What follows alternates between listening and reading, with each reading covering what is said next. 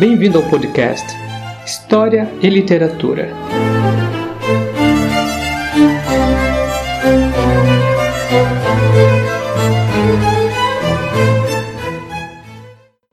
Hoje voltaremos à Grécia Antiga para compreender uma das histórias mais românticas e trágicas do mundo grego, o mito de Apolo e Jacinto.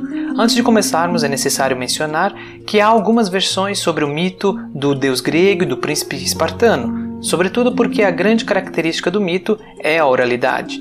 Nesse episódio, evocaremos a versão mais difundida dentro do estudo da mitologia grega, aquela que serviu como referência para artistas do Renascimento, desde pintores, escultores a compositores de música clássica.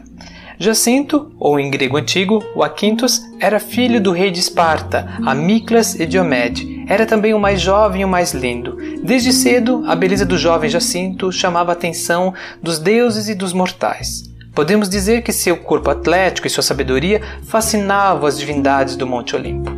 Apolo, filho de Zeus e da ninfa Leto, irmão de Ártemis e deus da beleza, da música e da profecia, se apaixonou pelo príncipe espartano. Juntos, os dois percorreram todas as terras sagradas de Apolo. Os dois amantes passavam horas e dias, um na companhia do outro. O deus do Olimpo ensinou o jovem espartano a utilizar o arco, a tocar instrumentos como a cítara e a fazer exercícios nos grandes ginásios de Olímpia.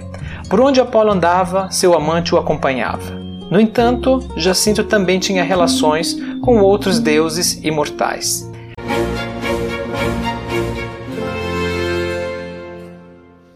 Zéfiro, ou em grego antigo, Zéfiros, era o deus do vento oeste, responsável por trazer o anúncio da primavera com sua suave brisa. Era esposo da deusa Íris e vivia na caverna de Trácia. Zéfiro era um deus jovem e bonito que frequentemente levava o jovem espartano pelos céus de toda a Grécia. Ele amava o príncipe atlético como Apolo o amava também ambos disputaram com a mesma intensidade o amor do jovem mais lindo de Esparta. Jacinto gostava dos prazeres, pois ele também foi disputado por Bóreas, deus do vento norte. Além das divindades, o jovem Jacinto era amante do mortal Tâmeres, um músico filho de Filamon e da ninfa Argíope, e um dos três discípulos de Lino, ao lado de Heracles e Orfeu.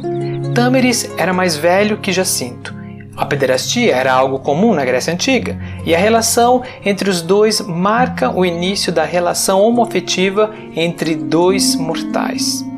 Todos esses prazeres foram muito bem aproveitados pelo jovem mais desejado de Peloponeso.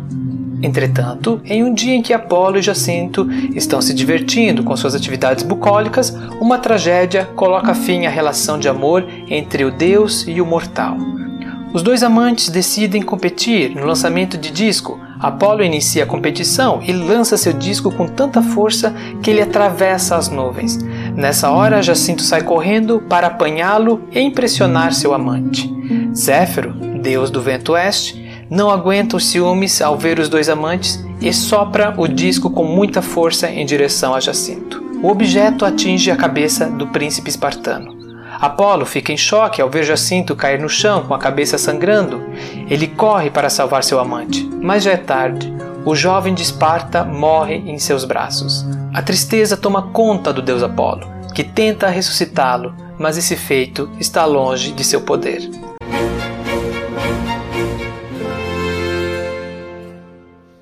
A partir desse episódio trágico, Apolo decide tocar todas as músicas em homenagem a Jacinto e do sangue do seu amante que tocou o chão, o deus do Olimpo faz nascer uma linda flor, a flor de Jacinto, que embelezará de agora em diante toda a Grécia Antiga. O mito de Apolo e Jacinto, desde então, é fonte de inspiração para inúmeros artistas do Ocidente e do Oriente.